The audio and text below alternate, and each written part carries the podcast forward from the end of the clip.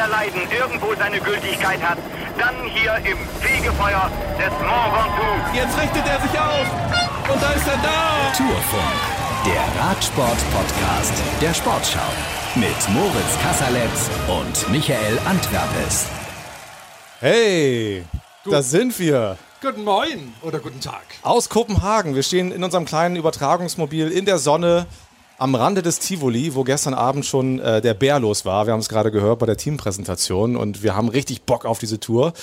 Und wir sind wieder in derselben Mannschaft wie vor einem Jahr. Michael Ostermann ist dabei von der Sportschau. Hallo.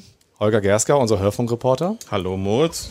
Ja, und wir beide, Michael, mhm. du und ich. Ähm, und Fabian kommt gleich noch. Fabian dazu. kommt gleich. Fabian ist gerade noch. Wir haben heute am Tag vor der Tour ist immer Großkampftag bei uns in der technischen Zone. Da wird geguckt, ob alle Kabel richtig sitzen, ob der Ton funktioniert, ob die Übertragungswege klappen, wo die Toilettenwagen sind. Ganz beliebte Frage. Und äh, Fabian sitzt gerade noch auf der Kommentorentribüne und checkt da so ein paar Sachen und kommt gleich dazu und redet mit uns über die jetzt beginnende Tour.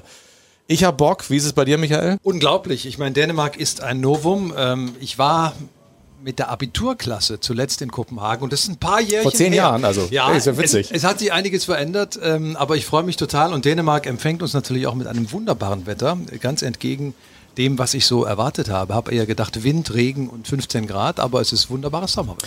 Ja, wobei wir also gucken müssen, die Wetter-App für morgen ähm, zeigt ein paar Tropfen an, bei mir zumindest, Holger schüttelt Bei mir heißt es 14 Stunden Sonnenschein. Ah, dann hast du mehr Informationen als ich oder andere zumindest. Äh, ich, ich gucke morgen Alternative Fakten. Ist äh, beim Wetter, beim Zeitfahren immer ein bisschen doof, wenn die, wenn die einen äh, Sonne haben und die anderen Regen. Mhm. Ich würde gerne noch einmal kurz auf gestern gucken. Es war wirklich ja unfassbar. Michael, du warst auch da. Ich erinnere mich an eine Teampräsentation in Brüssel vor ein paar Jahren, die war, glaube ich, ähnlich gut, aber das war schon ganz oberstes Regal gestern, ne? Ja, absolut. Also die Euphorie äh, der dänischen Radsportfans ähm, hat man da sofort gespürt und das lässt für die kommenden Tage einiges erwarten. Ich glaube, da werden, da waren gestern, also der Tivoli war voll. Ähm, ich kann jetzt nicht schätzen, ich bin da immer schlecht drin, wie viele Zuschauer äh, tatsächlich da vor Ort waren. Der Jubel war natürlich bei den dänischen Fahrern, zehn an der Zahl, besonders groß, aber eigentlich sind alle total warm willkommen geheißen worden, äh, begeistert empfangen ja. worden. Und das ähm, ja, lässt für die kommenden Tage einfach äh, eine grandiose Kulisse erwarten und äh, schon morgen beim Zeitfahren, glaube ich, werden wir das sehen. Ähm, dass die Dänen richtig Radsport verrückt sind. Das hat man gestern schon gemerkt. Wir haben so von 20.000 gesprochen. Ich glaube, das trifft es ganz gut, die da standen in der untergehenden Abendsonne. Und du hast die Dänen angesprochen. Also sie waren wirklich bei jedem Fahrer gefühlt begeistert, aber bei einigen und bei, vor allem bei einem natürlich ganz besonders. And are you ready? Are you ready, Tivoli? From Denmark, last year's runner-up, Jonas Vingegaard. Der hatte Tränen in den Augen. Der stand da oben und hat das nicht fassen können, was da vor ihm passiert. Und ähm, das war schon ein sehr berührender Moment, finde ich. Also Jonas Winnegor, um mal mit der Tür, der dänischen Tür ins Haus zu fallen in dieser Runde, Holger. Glaubst du, dass er einer der ist, der ähm, Tadej Pogacar in diesem Jahr wirklich gefährlich werden könnte? Vielleicht im Zusammenspiel mit seinem Teamkollegen Primoz Roglic? Ja, äh, klares Ja. Äh, wenn wir Nein sagen würden, dann könnten wir Primus Roglic schon mal direkt in Paris aufs oberste Podium hieven. Äh, wenn es einer kann, glaube ich dann Pogacar meinst du? Äh, Pogacar, was ja, habe ich gesagt? Roglic. Roglic. Ja, Roglic ist äh, im Prinzip ähm, die Nummer 1b. Ähm, ich habe gestern äh, längere Zeit mit dem sportlichen Leiter dieser Mannschaft äh, von Wingegaard und Roglic gesprochen, mit, mit Christian Niermann ähm, ob es jetzt 1a und 1b gibt. Äh, er ist natürlich heilfroh, dass sie zwei Nummern 1 haben und sie werden sich natürlich nicht locken lassen. Und äh, sie wären ja auch blöd, wenn sie jetzt erstmal sagen würden, ja, der und der muss erstmal helfen. Ähm, bei der Dauphiné-Rundfahrt war der Eindruck schon, dass der Jüngere, also Jonas Wingegaard, der Stärkere ist. Ähm, diese Konstellation gab es schon häufiger. Primoz Roglic ist inzwischen doch über 30 und ähm, vielleicht dann doch nicht mehr so steigerungsfähig und es kann gut sein, dass die Rundfahrt zeigen wird, dass der Däne der bessere ist und wenn dieses Zusammenspiel in der Mannschaft gut funktioniert und wenn sie es mannschaftlich ausspielen können, dann haben sie die Chance, die Tour zu gewinnen. Es haben aber alle auch sehr viel Angst vor dieser ersten Woche. Ja. Die also ja, die erste Tourwoche ist immer spektakulär und sie geben sich ja wirklich seit Jahren Mühe, da irgendwie schon echt einen guten Aufschlag zu machen. Aber ich glaube, in diesem Jahr ist dieser, dieser, dieser Bammel ähm, fast zu greifen bei den Top-Fahrern und den Teams. Ja, Simon Geschke hat da ja sehr deutliche Worte gefunden. Auch Jens Vogt, unser Kollege, hat es angeprangert, gesagt, wir sind ja hier jetzt kein Gladiatorentum, es geht hier eher um die Sicherheit, die sollte im Vordergrund stehen. Das Spektakel ist wichtig und wichtig sicher auch, dass man sich was überlegt, um die Attraktivität der Tour jedes Jahr aufs Neue zu beweisen. Aber ich finde auch, man muss aufpassen, nicht? Also, dass man nicht überzieht. Ähm, ich kann mich auch nur auf die Fahrer berufen. Wenn die das so empfinden, dann finde ich, das ist eine, eine Messlatte, an der man sich orientieren kann. Wir von außen können das ja beurteilen, indem wir sagen, okay, das sieht so aus, als ob, aber wer da fahren muss, der kann es, glaube ich, dann beurteilen. Und wenn die Kritik so massiv ist, dann muss man da sicherlich ähm, zumindest äh, mal drüber diskutieren. Ja. ja, wir wollen euch ja so ein bisschen einstimmen auf die diesjährige Tour und euch mit ins Boot nehmen. Boote haben wir gestern schon viele gesehen auf dem Weg hier nach Kopenhagen. Einige sind mit der Fähre gefahren, manche über die Brücke über den großen Belt, die dann am äh, Samstag eine große Rolle spielen wird. Michael, was macht diese erste Woche so, ja, ich sag mal, als Zuschauer attraktiv vielleicht, aber für den Fahrer auch gefährlich? Naja, es ist äh, immer hektisch in der ersten Woche, das ist halt immer so und ähm, das, damit geht's schon mal los. Also alle wollen vorne fahren, alle haben ihre sportlichen Leiter auf dem Ohr, die sagen, ihr müsst vorne sein, ihr müsst vorne sein, ihr müsst vorne sein. Die Straße ist aber nicht breit genug für alle Teams, um vorne zu fahren. Es gibt also Gedrängel. Das heißt, es ist halt schon auch ein Teil des Pelotons, was es hektisch macht. Es ist nicht nur die Strecke.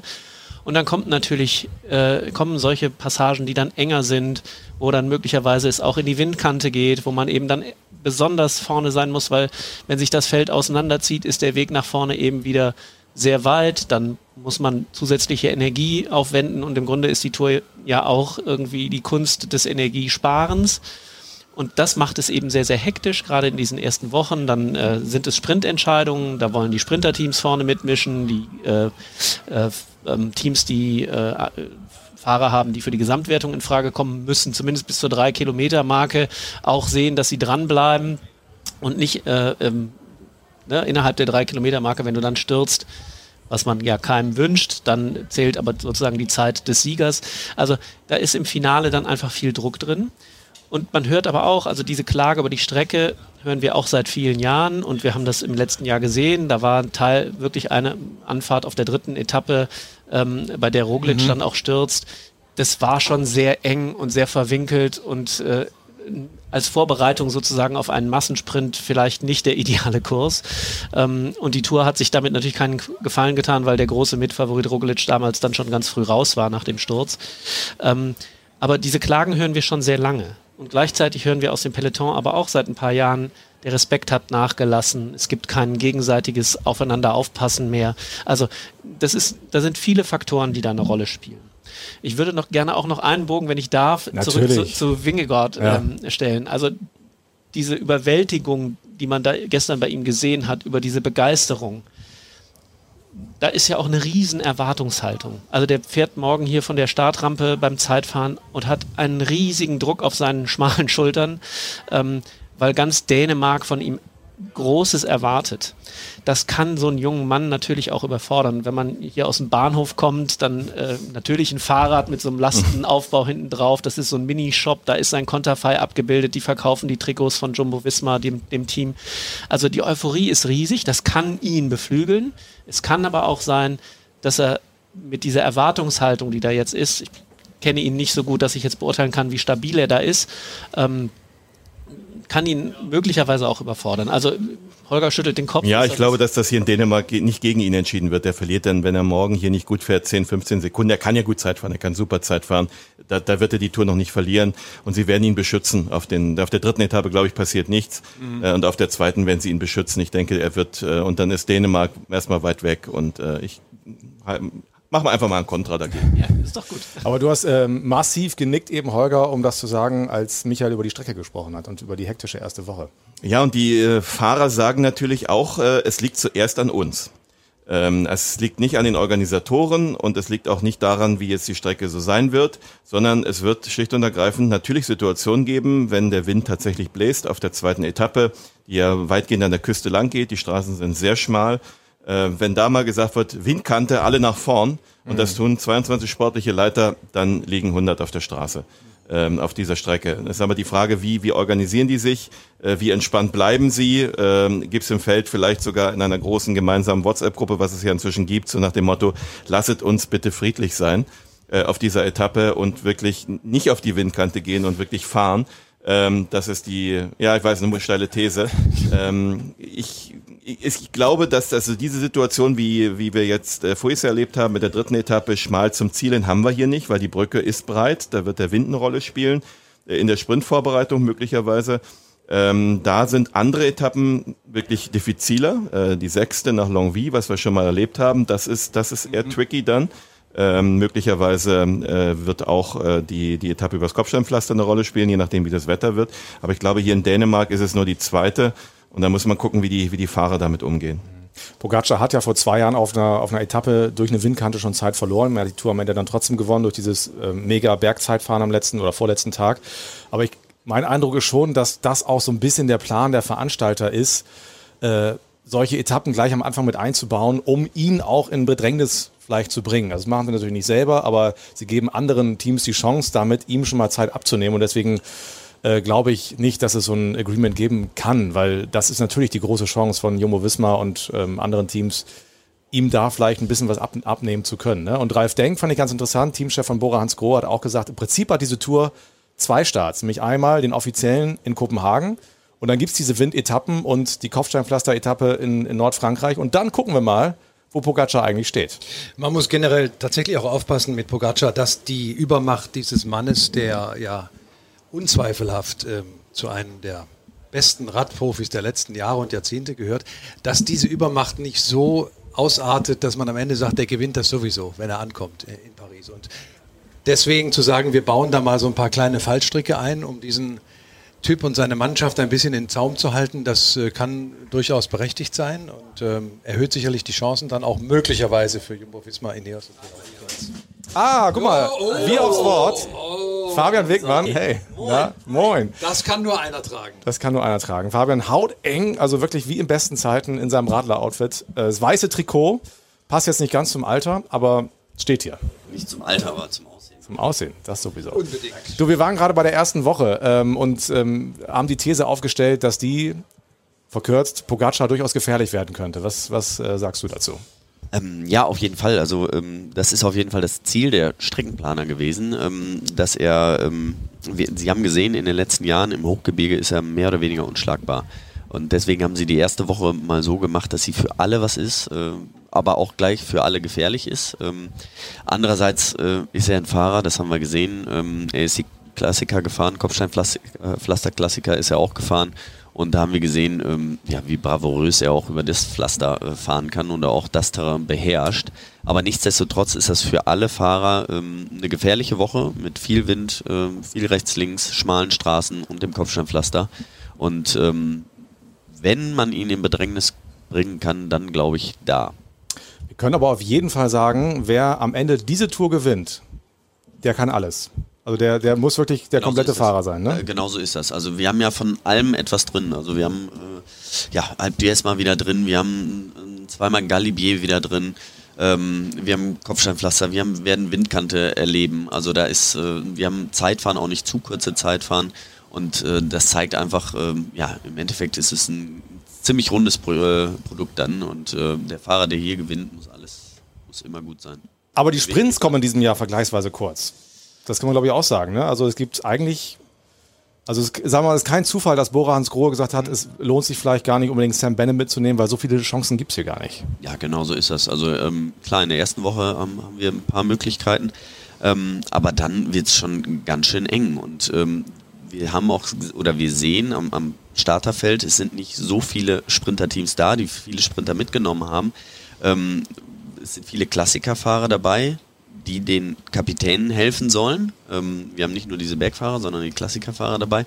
Und ähm, die dann vielleicht auf diesen mittelschweren Etappen, wenn es dann für den Kapitän vielleicht nicht geht, dann in Ausreißergruppen gehen können und ähm, dann den Sprint umgehen werden. Also das, das äh, glaube ich, wir werden dieses Jahr mehr Ausreißergruppen sehen und mehr ähm, einzelne Ankünfte von kleineren Gruppen sehen als äh, Sprintankünfte. Ähm, Gerade diese, diese, dieser mittlere Block mit den Alpen und direkt danach das Zentralmassiv. Das ist, äh, das wird unfassbar schwierig. Also nicht nur diese drei Alpenetappen, die werden von Tag zu Tag schwerer.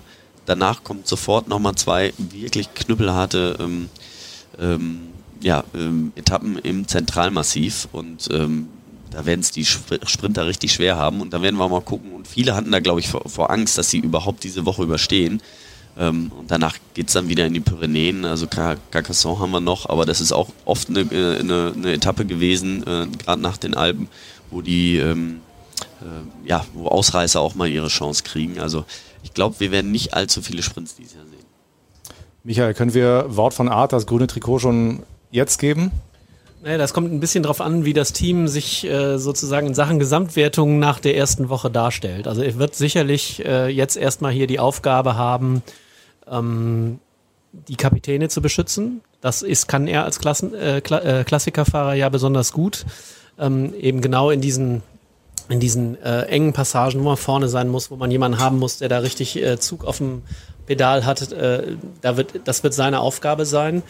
Ich bin mir nicht sicher, wie viele Freiheiten sie ihm geben. Morgen ist er frei, klar, Zeitfahren ähm, kann er auch gut. Er kann ja auch alles. Er hat dann gestern spaßeshalber gesagt, auf die Frage, äh, welche Etappen er denn hier in Dänemark gewinnen kann, hat er gesagt, ja, alle drei. Sind eigentlich. ja nur drei, ne? genau, sind nur drei. Und ähm, ja, aber ob das Team sozusagen ihm die, die, freie Fahrt gibt oder ob sie nicht doch sagen, hier, äh, wir müssen Roglic und äh, Vinegar äh, heile durchbringen bis äh, La Planche de Belfi. Und das ist dein Job, äh, sie in Sicherheit äh, in Watte zu packen, sozusagen, damit ihnen nichts passiert. Das muss ich zeigen. Also das, äh, ich bin, bin da äh, noch nicht sicher, wie viel freie Fahrt sie ihm geben wollen. Weil wenn das Szenario eintreten soll, dass man Pogacar mit dieser Doppelspitze äh, in Bedrängnis bringt, dann müssen sie entweder schon ein bisschen Zeit rausgefahren haben oder eben beide noch halt auch zusammen vorne sein in Sachen Gesamtwertung, also beide Kapitäne 1a und 1b, weil sonst, wenn einer von denen Zeit verliert, ist nur noch einer da und ähm, dann geht die Strategie nicht auf. Und im 1 zu 1, glaube ich, ist Pogacar nicht, nicht zu schlagen. Sie brauchen schon mehrere und Ineos beispielsweise, von denen man ja früher immer gesagt hat, äh, das ist das Team, die, das, die haben den Top-Favoriten, die sagen, wir können es nur über die Teamstärke richten. Wir können es nicht im 1 zu 1 gegen Pogacar richten, es geht nur über das Team und dann da zu sein, wenn Pogacar eine Schwäche hat oder wenn er Zeit verliert, dann als Team gemeinsam zu arbeiten, um, um vielleicht doch in Sachen Gesamtwertung hier ganz vorne zu landen. Olga, Fabian hat eben schon gesagt, es ähm, könnte möglicherweise dieses Jahr so sein, dass es so viele oder dass es viele Ausreißer auch ins Ziel schaffen, was ja finde ich für uns immer auch mal auch toll ist, weil irgendwie sonst war es immer, okay, lass, ihn, lass die fünf Minuten da vorne, dann lassen wir sie ein bisschen verhungern und am Ende gibt es eh einen Massensprint. Ähm, ist halt die Frage, wie viele Teams dieses Jahr überhaupt für, für einen Sprint dann auch fahren wenn wir bei Ausreißern sind, sind wir auch dann schnell bei den deutschen Fahrern, die ja, ähm, wenn wir ehrlich sind, nur auf diesem Wege wahrscheinlich, gucken wir mal, was Max Walscheid vielleicht schafft, aber so, aber sonst in den Ausreißergruppen Erfolge haben können. Wie Pole letztes Jahr, ähm, wie Kemner vor zwei Jahren in den Bergen es ist immer schwierig, sowas pauschal zu fragen, aber was erwartest du von den neuen deutschen Profis, die am Start sind? Hm, ich gehe mal davon aus, dass wir zwei verschiedene Sorten von Ausreißergruppen haben werden. Also die, ganz viele dieser Bergetappen werden sicherlich auch aus Gruppen entschieden, ohne dass wahrscheinlich die Pogacars und Co. eine Rolle spielen werden. Äh, alle, die wahrscheinlich nicht am Berg am Ende enden. Überraschungseffekte immer inkludiert. Das sind aber genau die Etappen äh, für Lennart Kemner, für Maximilian Schachmann, äh, möglicherweise auch noch für Georg Zimmermann. Da muss man mal gucken, wie die sich äh, aufstellen. Auch der kann, kann sowas mit. Die ein bisschen flacheren Etappen, auch für Jonas Rutsch möglicherweise. Kopfsteinpflaster, das beherrscht er auch. Er ist äh, glänzend bei Paris-Roubaix gefahren in dem Jahr, wo das Wetter nicht so gut war. Äh, Zwölfter oder glaube ich oder Elfter. Ähm, das, das ist sicherlich der Ansatz und äh, das Team Bora ist ja nicht umsonst so aufgestellt, dass man auch ganz klar gesagt hat, Lennart Kemner spielt eine freie Rolle, wie er sie vor zwei Jahren hier bei der Tour hatte und in diesem Jahr auch beim Giro d'Italia. Das heißt, äh, mit anderen Worten, der wird versuchen, jede Ausreißergruppe mitzunehmen, äh, was immer möglich ist. Natürlich nicht jeden Tag, aber da gibt es halt ganz, ganz viele Etappen, die wirklich exakt dafür da sind, dass man dann tatsächlich irgendwie auch durchkommt. Vielleicht gibt's vier Sprints, ne? am Sonntag sicherlich, in Paris sicherlich, möglicherweise in Saint-Etienne und, und in Caen. Mal gucken. Also irgendwie so. Äh, dann gibt's äh, die Bergankünfte, dann gibt's die beiden Zeitfahren und der Rest ist die Beute von dem, von dem großen anderen. Und da ist es halt gut, im Gegensatz zu den vergangenen Jahren, wo die meisten Deutschen in taktisch engen Rollen waren, entweder Sprintvorbereiter äh, wie Roger Kluge oder so, die dann für den Sprintzug vorgesehen waren, oder sie waren schlicht und ergreifend selber die Sprinter. Ähm, und jetzt haben wir halt tatsächlich auch tatsächlich eine Handvoll deutscher Fahrer, äh, die die Freiheit haben werden, da auch mit auszureißen. Das ist gut so. Wenn wir nochmal auf die Favoriten kommen und äh, über Roglic und Pogacar haben wir gesprochen, was traust du Fabian denn äh, Vlasov zu? Oh, sehr viel. Also so wie ich ihn gestern gesehen habe und äh, er hat es ja auch gesagt, er will, er peilt das äh, Tourpodium an.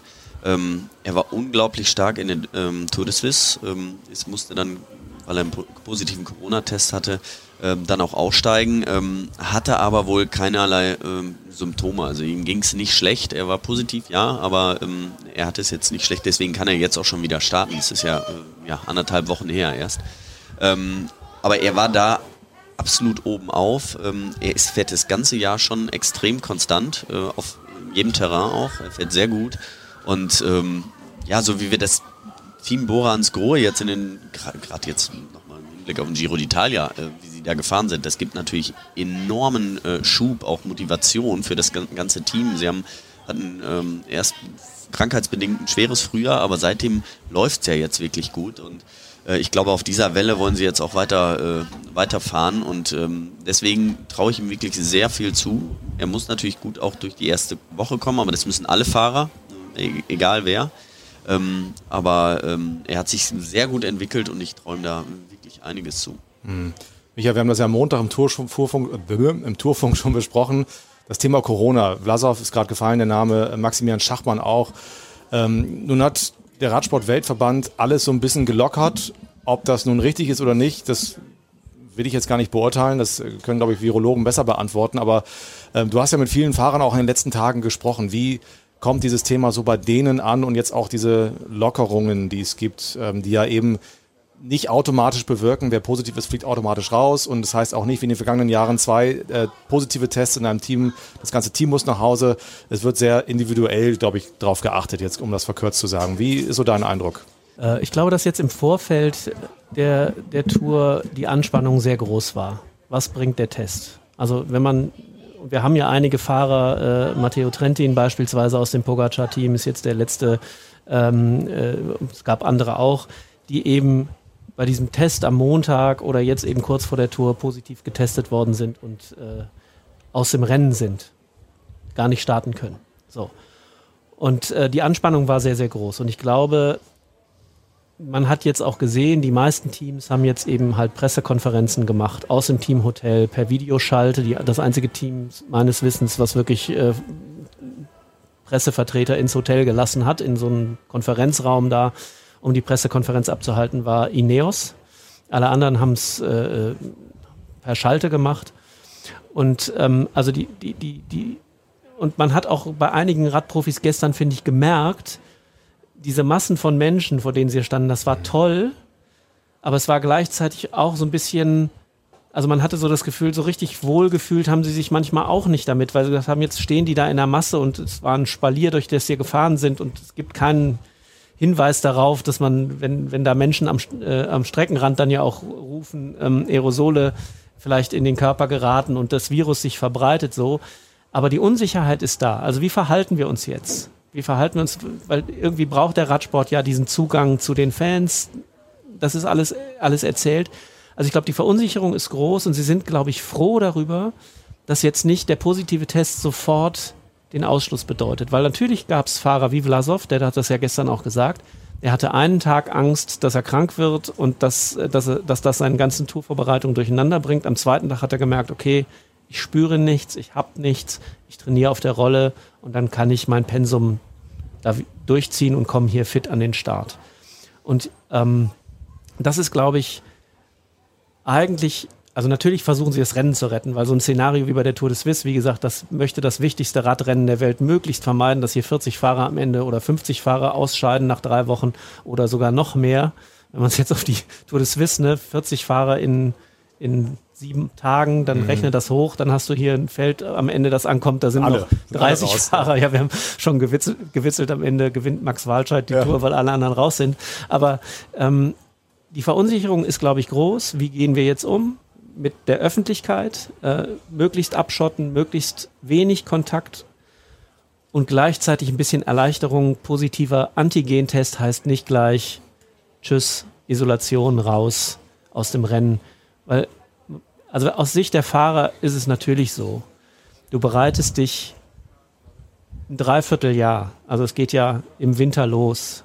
Äh, nach dem Ende der Saison ist Urlaub und dann weißt du, okay, ich gehöre zum Tourkader und du bereitest dich darauf vor. Du stehst hier am Start, das ist das wichtigste Radrennen der Welt, die größte Bühne, die der Radsport bieten kann. Ja, also selbst ohne Erkrankung, mhm. sondern nur ein positiver Test könnte am Ende dazu führen, dass du dieses Rennen verpasst. Und das ist ja, muss ja eine schreckliche Vorstellung sein. Also äh, wir gehen ja. ins Homeoffice. Das ist relativ einfach, aber Homeoffice ist halt bei der Tour de France nicht zu machen. Also, Schade eigentlich, ne? Ja, genau. So, also insofern äh, ist so, so eine Mischung aus Verunsicherung und Erleichterung, dass die Maßnahmen eben ein bisschen gelockert worden Ich meine, es sind. betrifft uns ja auch. Äh, bin mal gespannt, wer am Ende bei uns vor der Kamera und am Mikrofon noch sitzt. Nicht, dass ich das machen muss. Das wäre auch noch schön. Du siehst sehr gut aus für die Kamera. Wenn ich das Ja, Micha ist da, geeignet. Wir machen noch ein Casting auf sicher. Ja, klar. Aber wir haben auch wieder alle Freiheiten. Also wenn ich mal auf meine Akkreditierung gucke, ist so ein Checkkarten großes Ding, da ist jetzt auch wieder ein Bus drauf. Also das war die letzten beiden Jahre nicht. Und dieses Jahr dürfen wir halt wieder zu den Bussen. Ne? Und Ralf Denk hat das auch gesagt, es ist halt so eine Abwägung. Also einerseits geht es natürlich um die Gesundheit der Fahrer, aber wir müssen eben auch Geld verdienen und das tun wir nur, wenn wir Kontakt nach draußen haben. Und wir können uns nicht nur abschotten. Also ich möchte mit den Entscheidungsträgern auch nicht, nicht tauschen. Es ist ähm, wie immer in dieser Pandemie einfach wahnsinnig schwierig, das äh, richtig zu beurteilen. Holger guckt auf meine. Wir haben, glaube ich, die gleichen das ist der Bus. Den Bus Von vorne. vorne. Sieht, aus aus, wie- auf den Kopfhörer, ne? Genau, So, sieht ja. aus wie ein Kopfhörer. Zu, Rund- zum Ende unserer Runde hier. Ähm, ich wir hören schon draußen schon laute Sitzungsgeschrei. Es gibt, glaube ich, gleich eine Teamsitzung. Da müssen wir auch dran teilnehmen oder dürfen und wollen auch gerne. Möchte ich eine kurze Runde mit euch machen. Michael, auf was freust du dich am meisten? Ich freue mich tatsächlich mal wieder auf Alp d'Huez mit Zuschauern, äh, mit dem ganzen Gewusel, was wir dort kennen und was wir dort auch so lieben. Äh, bei allem Stress, den es dann macht, da hoch und auch wieder runterzukommen, äh, das ist einfach äh, eine Ikone äh, der Tour de France und dass ich das wieder erleben darf äh, in meinem gesetzten Alter, freue ich mich sehr. Am Nationalfeiertag. Sie Ja, treiben es auf die, genau. auf die Spitze. Ne? Der andere Michael. Äh, ich freue mich tatsächlich auf die erste Woche. Ich glaube, wir werden, äh, ich bin ja ein großer Fan der Klassiker auch, weil ich finde, dass da ähm, toll Rad gefahren wird und das spannend ist. Das wird bei der Tour natürlich ein bisschen anders sein. Ist klar, es wird nicht, werden nicht äh, ein Tagesklassiker in Folge. Aber ein bisschen was davon wird dabei sein und ich glaube, das wird sehr aufregend und richtig spannender Sport. Holger? Auf die vier Tage mit deutschen Etappensiegen. Welche, welche sind das? So, der eine für Pulit, der eine für Geschke, der so zum Karrierekrönung. Äh, einer für Max Schachmann, dem fehlt nämlich der und der total überraschende Sprintsieg von Max Warschert in Paris. Ja. Nein, ganz im Ernst, ich freue mich wirklich auf das Zeitfahren hier. Ich habe das schon gesagt, als die, als die äh, Strecke vorgestellt wurde. Ich habe hier das, äh, das WM-Zeitfahren erlebt vor elf Jahren, genau dieselbe Stelle. Äh, da gab es den deutschen Sieg mit Toni Martin und nee, zwei, mit Judith Arndt und Toni Martin, beide Weltmeistertitel. Ähm, exakt dieselbe Position dort und das wird äh, morgen gigantisch. Es ist ja auch ziemlich offen. Ich glaube nicht, dass es so sicher ist, dass Filippo Ganna äh, da gewinnt und äh, das wird ein Riesenspektakel. Alle 176 Fahrer dann am Ende mit der untergehenden Sonne. Ähm, das, das wird ganz toll. Fabian. Ja, äh, also ich, ich freue mich auf jede Etappe, so wie immer, aber natürlich ähm, das, was ich jetzt gestern gesehen habe nach der äh, Teampräsentation, ähm, vor allen Dingen auf die drei Tage hier in, in Dänemark. Also man, man sieht, die sind außer Rand und Band. Ähm, die Dänen, die freuen sich einfach auf dieses Event und schon seit sehr, sehr langer Zeit, ich glaube seit fast 25 Jahren, baggert äh, Kopenhagen daran, mal äh, Tourstartort zu werden. Ähm, und das, das sieht man ja einfach und da freue ich mich einfach auf die, äh, die Massen an Zuschauern und äh, ja, auf diesen Auftakt erstmal. Wir können uns, glaube ich, generell über die Zuschauer wieder freuen, die wirklich einfach uneingeschränkt komplett wieder da sind, ob jetzt hier in Dänemark oder dann in Frankreich. Michael hat die Alpe d'Huez-Etappe genannt, am Nationalfeiertag. Ich meine, mehr Zuspitzung geht ja nicht. Ähm, wahrscheinlich campen die jetzt schon, müssen wir mal gucken. Also ich glaube, das wird unfassbar. Also für uns ist es immer irgendwie ein bisschen scheiße mit An- und Abreise, so Bergetappen, so toll die auch sind. Und das ist das große Spektakel, aber das ist, ähm, war in den letzten Jahren, muss man ehrlicherweise sagen, manchmal ein bisschen entspannter, als es jetzt wahrscheinlich in diesem Jahr wieder ist. Aber so allein zum Gucken, mega, hammermäßig. ja. Genau so ist es. Und äh, ja, grundsätzlich ist es wirklich jede Etappe dieses Jahr extrem spannend und äh, Rolf Aldag hat das in einem Podcast gesagt, äh, selbst gesagt. Es gibt keine äh, Key-Etappe, nicht diese eine, es sind 21. Mhm. Und das ist geil. Ja. Ja. Wer wird Toursieger? Wenn alles nach Plan läuft, äh, Pogacar. Ja, ich würde da nicht widersprechen wollen. Ähm, ich wünsche mir einfach ein spannendes Rennen bis zum Schluss, dass wir den Toursieger nicht nach einer Woche kennen oder nach zehn Tagen, sondern dass wir wirklich bis zum Schluss, bis in die Pyrenäen und vielleicht sogar bis vor dem letzten Zeitfahren nicht wissen, wer am Ende gelb nach Hause trägt. Und wenn es dann doch Tadej Pogacar ist, dann war es ein tolles, tolles Radrennen und das, darauf kommt es am Ende an. Pogacar ist jetzt weg, ne? Also dann, dann äh, sage ich äh, Jonas Wingegaard. Dann sage ich wirklich Jonas Wingegaard. Bleibt noch einer, Michael. Ja gut, ich meine Pogacar, ich stelle jetzt mal die teil- steile These auf, dass der irgendwo unterwegs aussteigt. Aus welchem Grund auch immer. Entweder er stürzt, ich wün- wünsche ihm nichts Schlimmes. Er stürzt, er kriegt eine positive Infektion, keine Ahnung. Dann würde ich mich auch äh, meinem Vorredner Holger anschließen und Wingegaard sagen, eher als Roglic, auf jeden Fall. Wir sind uns einig, wenn es normal läuft, wird es wahrscheinlich äh, Ja, Pogacar. Aber wir wollen ja auch ein bisschen, ich, ich, ich glaube dann auch an Winge. Also ich kann mir auch Ja. vorstellen, es kann so viel passieren. Ähm, Walstadt hat das auch wunderbar gesagt. Ne? Es ist toll, dass alle jetzt sagen Pogacar, aber ey, das geht so schnell. Hast mal einen Platten zu einem ganz doofen Zeitpunkt und zack sind es drei Minuten. und da verlierst du die Tour. Also es kann immer alles passieren und äh, es wünschen wir keinem, aber möglich ist das halt. Und dann glaube ich, wäre Jonas Winge geworden. Das wäre irgendwie auch ein, ein sympathischer Sieger, finde ich so. Aber, 3 zu 2 nach Punkten. ja, wir freuen uns total auf diese Tour. Es äh, hat allein in dieser Runde schon Spaß gemacht und ähm, ihr könnt euch auf den Tourfunk freuen. Auch in diesem Jahr nach jeder Etappe werden wir analysieren, vorausschauen, euch die wichtigen Infos geben, Blick hinter die Kulissen, die ihr vielleicht so auf den ersten Blick im Fernsehen nicht seht. Also es lohnt sich jeden Tag uns reinzuhören. Und es lohnt sich auch, ähm, unsere großartigen Produkte im Netz anzugucken, anzuhören. Ähm, die Filme über Jan Ulrich, der Podcast über Jan Ulrich, Platz 1 in den Podcast-Charts, also ein Riesenerfolg. Hört ihn euch gerne an. Deine Tour, eine wahnsinnig tolle Videoserie, alles auf sportschau.de. Da gibt es jeden Tag Texte, Audios, Videos und wir bieten euch auch in diesem Jahr von der Tour das komplette Programm. Freut mich sehr auf die nächsten drei Wochen und äh, ihr seid hoffentlich dabei. Danke euch. Sehr gern. Ja. Auch ein ganz wichtiger Hinweis, das Zeitfahren in Kopenhagen seht ihr auf sportschau.de und bei One.